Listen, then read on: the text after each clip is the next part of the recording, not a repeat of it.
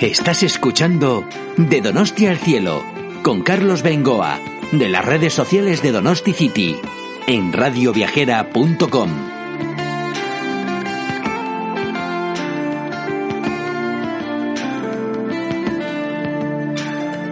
¿Qué tal amigos de Radio Viajera? Bienvenidos aquí a San Sebastián, a un nuevo podcast de las redes sociales de Donosti City, de Donosti al cielo, es así como llamamos a este pequeño programa que trata de enseñaros lo mejor de esta maravillosa tierra. Llevamos ya unos cuantos podcasts. Eh, pues haciendo un repaso a lo que es nuestro libro 20 rutas fascinantes por el País Vasco, un libro que ha editado Singlator Ediciones y que a través de 350 páginas, más de 250 fotografías, os enseñamos hasta 400 rincones visitables en diferentes rutas, creo que todas ellas muy interesantes, una bonita forma de conocer la belleza tanto de costa como de interior del país vasco, las zonas de montaña, de media montaña, la maravillosa costa, en fin, que hoy vamos a hacer hincapié en el capítulo número 5 de nuestro libro, un lugar donde mar y monte se unen, Y la bahía de Chingudi. Nos vamos a trasladar hasta el límite del País Vasco, la frontera con Francia, separada tan solo por una ría, la ría del Vidasoa y esa fenomenal bahía de Chingudi.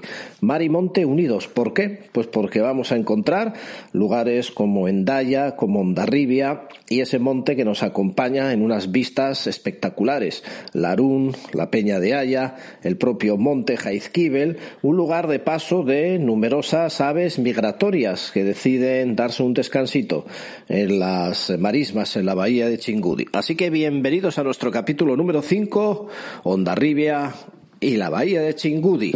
Así que os contamos qué ver y dónde estaría lo mejor para poder visitar.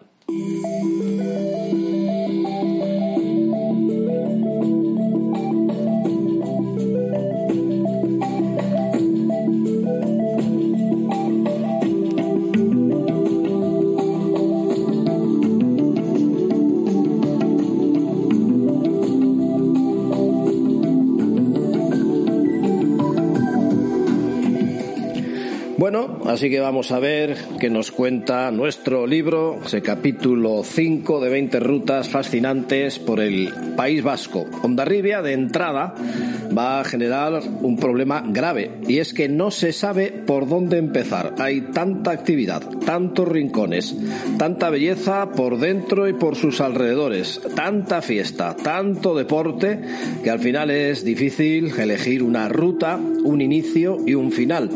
Pero por otro lado es una suerte inmensa y es que Ondarribia es posiblemente el pueblo con más posibilidades turísticas en muchísimos kilómetros a la redonda.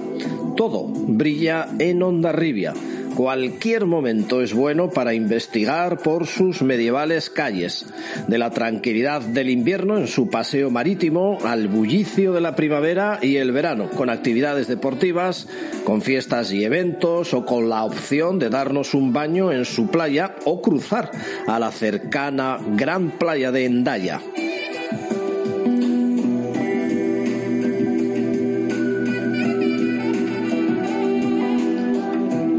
Lo mejor va a ser que el lector elija su camino en función del día que salga, de la hora que aparque, de lo que pidan los niños, del apetito que se tenga o de lo eh, pronto que descubra.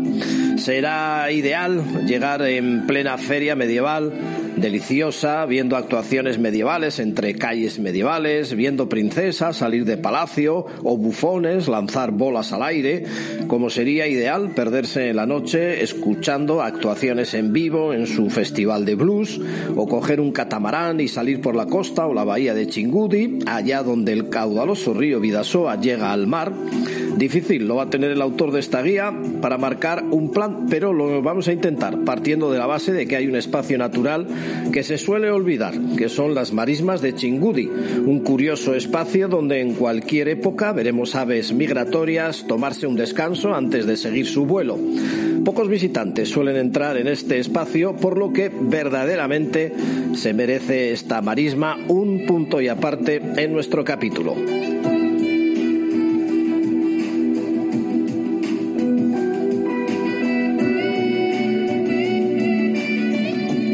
Vamos a empezar en la visita a Ondarribia por Playaundi. Después iremos al propio pueblo y que cada cual se las ingenie para ver todos los puntos que les marcaremos, incluida la opción de pasar a Endaya en las motoras. Remataremos el día subiendo al fuerte de Guadalupe para regresar a San Sebastián por Jaizkibel y contemplar el atardecer. Todo esto es posible, aunque partamos de la base de que cada cual, como os estamos diciendo, se organice como mejor pueda o quiera. Así que nuestra gaviota mascota ya nos lo suele decir, porque esa sabe de lo que es volar. Ondarribia es el lugar donde mar y montaña se unen.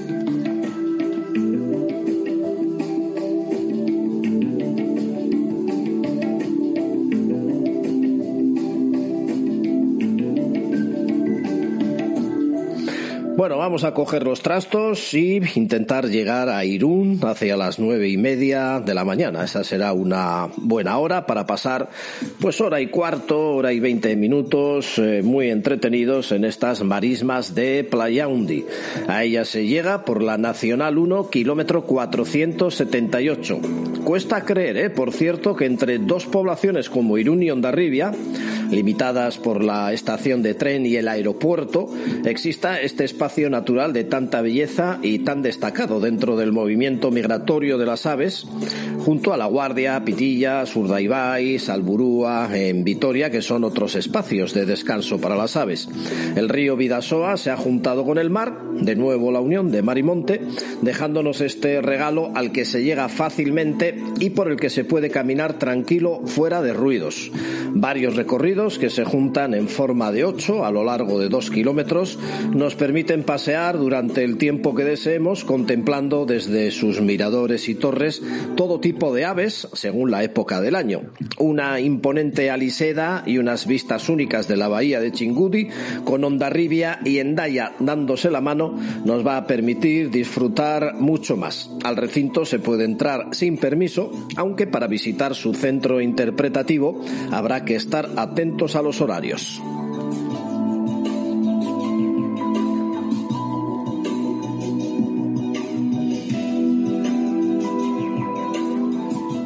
Hora y cuarto de visita será suficiente para disfrutar de este entorno que se complementa con la marisma de Jaizubía, muy bella también y que con tiempo podríamos visitar. Para ello necesitamos de otros 40 minutos de paseo.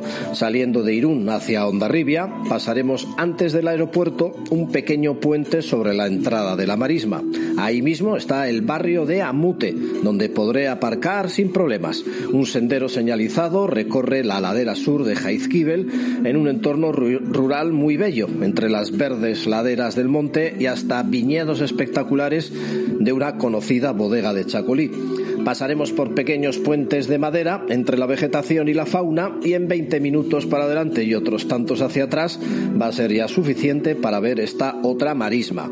Si no opto por este paseo, me voy derecho hasta Ondarribia y procuro aparcar nada más pasar el aeropuerto en la primera rotonda con la escultura de un gran caballo.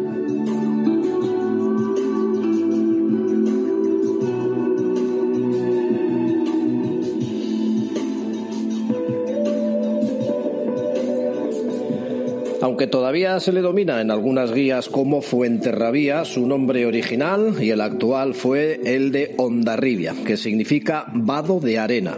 Ya hay restos romanos que demuestran la importancia de esta villa, que adquiere este título en 1203 con Alfonso VIII de Castilla. Hay que destacar, sin embargo, que los yacimientos prehistóricos encontrados en el monte Jaizkibel demuestran el asentamiento humano hace más de 5.000 años su importante puerto de mar y la cercana frontera provocó un buen número de conflictos bélicos, victorioso especialmente el de 1638, que fue el final de la Guerra de los 30 años, que se conmemora el 8 de septiembre victoria atribuida a la Virgen de Guadalupe, que veremos en las laderas de Jaizkibel. Visible y muy bella desde Endaya, nos dice nada más entrar que estamos ante una localidad envidiable, coqueta, de casas de colores y un casco viejo precioso donde pasear es relajarse y detener el reloj Entremos pues por su puerta principal y disfrutemos del casco antiguo. A partir de aquí, decidan el recorrido, aunque serán puntos de obligada visita los que les vamos a indicar a continuación, teniendo en cuenta que por todas partes encontraremos bares, cafeterías, restaurantes o tiendas donde distraernos nosotros y sobre todo el estómago.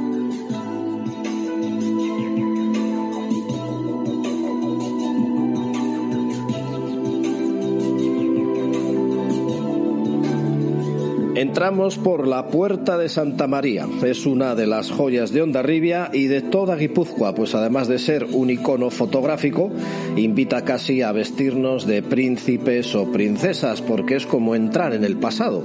En la entrada principal del pueblo nos recibe la estatua de un hachero que representa al zapador con su esbelto gorro, antiguo soldado que guardaba la fortificación. En la misma puerta que en su tiempo tuvo un puente levadizo, se ve el escudo de Ondarribia de 1694 con la Virgen de Guadalupe y sobre el escudo un reloj de sol. Sacarás las fotos sin darte cuenta una detrás de otra. Esta puerta lleva directo a la calle mayor, Cale Nagusia, pero nada más pasar vamos a entrar por la primera calle a la izquierda.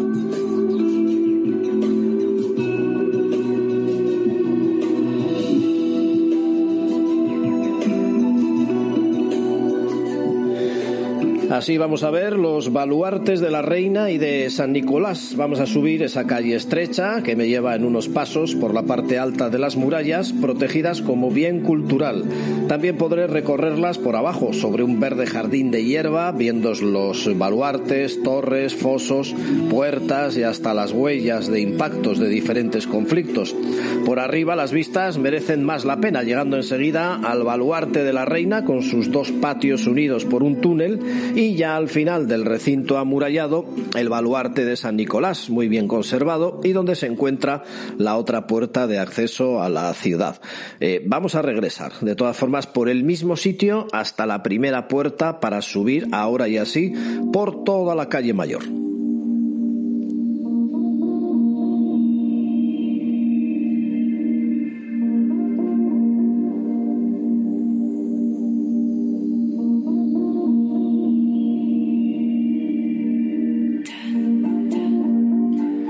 Una pequeña cuesta empedrada nos va a llevar hasta la iglesia de Santa María, mientras vemos el ayuntamiento del siglo XVIII en estilo barroco.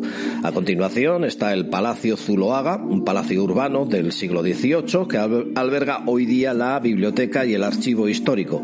También la casa Casa de Bante del siglo XVII, donde se firmó la tregua de 1638 en el llamado sitio de Fuenterrabía, en pleno asedio de las tropas francesas casas con balcones de hierro forjado y escudos nos indican la gran importancia y belleza de esta calle mayor.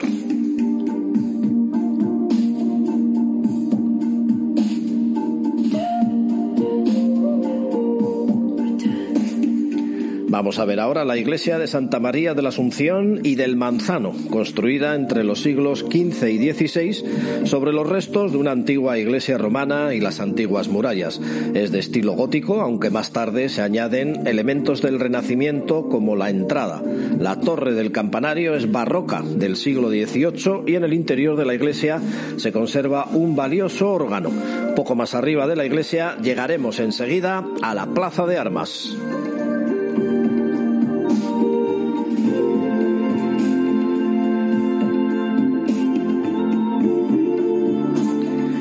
Esta plaza de armas es otro punto muy significativo de Ondarribia que se levanta en la parte más elevada de la ciudad.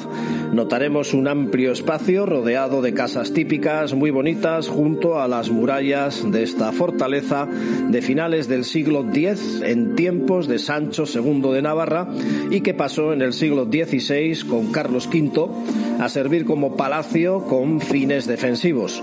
Aquí se hospedó en 1660 la hija del rey María Teresa con el futuro rey de Francia, Luis XIV. La frontera con Francia ha hecho que Ondarribia fuera escenario de muchas batallas, así que, dañado por las tropas francesas, se rehabilitó como parador nacional en 1968. La plaza, por lo demás, servía en su tiempo para festejos, proclamaciones, recepciones y hasta de Plaza de Toros.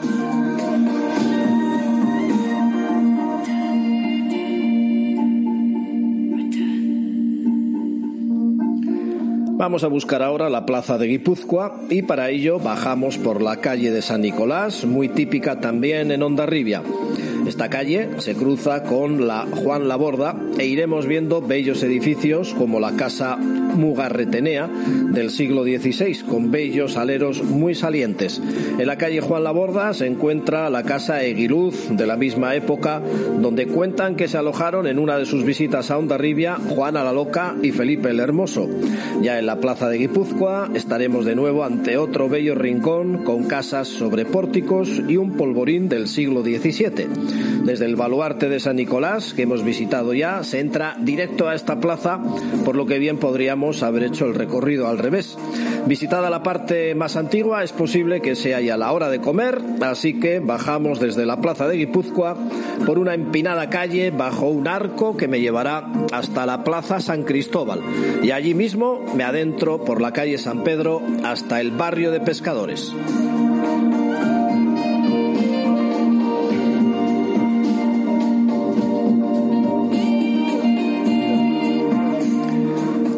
Al barrio de la Marina. La misma calle San Pedro es el centro de la localidad y de mayor ambiente, junto a las calles Santiago, que queda justo detrás de la de San Pedro y que fue el origen de este barrio junto a la calle Santa María Magdalena. Todo el barrio cuenta con típicas casas de balcones verdes, rojos, azules, marrones, a lo largo de una pequeña alameda repleta de bares. Ya buscando el paseo marítimo hay que detenerse ante el edificio de la Cofradía de Pescadores, un pequeño edificio de 1361 con un gran arco central en su fachada donde se reunían los pescadores para defender sus derechos. También ante la iglesia de la Marina de 1921 y el antiguo muelle pegado al paseo de Butrón el paseo marítimo. En este muelle veremos el barco Mariñel, el último de madera de la flota Honda Rivitarra.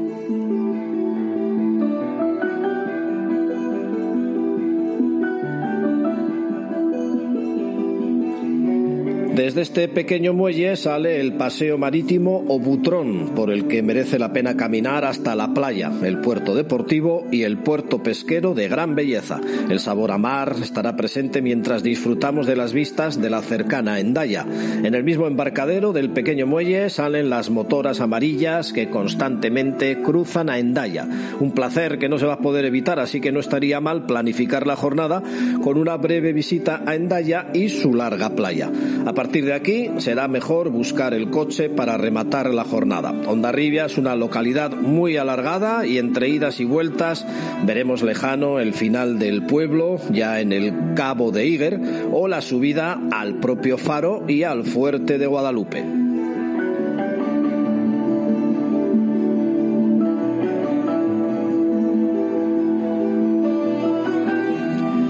El cabo de Iger es el cabo más oriental del Cantábrico, un saliente rocoso que todavía guarda más tesoros en Ondarribia. Más allá de la playa conviene visitar el puerto pesquero lleno de actividad en sus horas y de tanta tradición en Ondarribia. Como remate en el punto más alejado de la ciudad, el castillo de San Telmo sobre el mismo cabo de Iger, de aspecto casi fantasmagórico, también llamado Castillo de los Piratas, fue construido en 1598 por Felipe II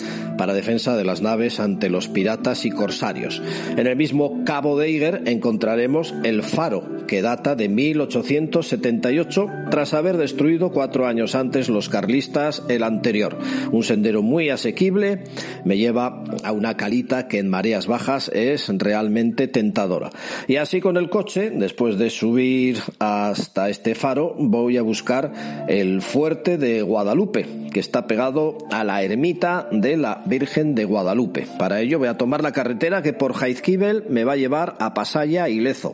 A los cuatro kilómetros de subida llegaré a esta bella ermita con espectaculares vistas sobre toda la bahía de Chingudi, la costa francesa, las montañas, la peña de Haya en forma de corona. Aquí la fotografía Va a ser de 10, seguro, seguro. El fuerte es una de las construcciones defensivas más bellas del País Vasco.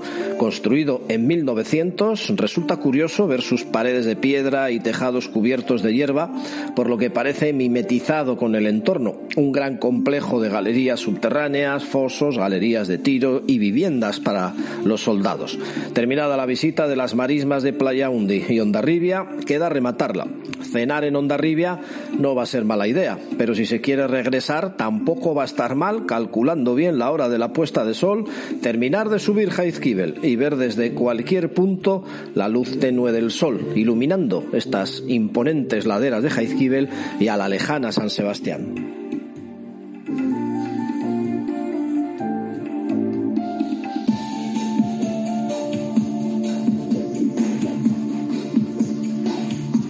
Bueno, pues esta ha sido la visita que hemos realizado aquí con los amigos de Radio Viajera y de Donosti City a Ondarribia y su bahía de Chingudi. El resto de capítulos y de planes por el País Vasco lo tenéis en el libro, insisto, 20 rutas fascinantes por el País Vasco, que en todas nuestras redes sociales lo tenéis reflejado y hay con diversos enlaces para poder adquirirlo. Si estáis aquí en San Sebastián, lo tenéis en todas las librerías y especialmente esa que tanto nos gusta a nosotros porque es como muy mítica y muy de toda la vida, que es la librería Donosti. Nada más desde Donosti, desde San Sebastián, un saludo de Carlos Bengoa. Agur.